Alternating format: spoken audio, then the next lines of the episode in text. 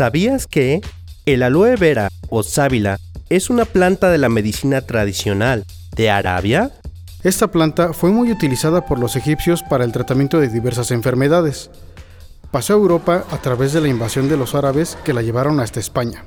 De ahí llegó a América gracias a Cristóbal Colón, quien la utilizaba como medicina para su tripulación. Ya en América, los jesuitas difundieron su uso y cultivo con los pueblos originarios en Norte y Centroamérica, principalmente. En Faro Azcapotzalco Chicali, elaboramos un jardín de plantas medicinales originarias de México, rescatando así el acervo cultural perdido durante la conquista española porque el conocimiento también es cultura.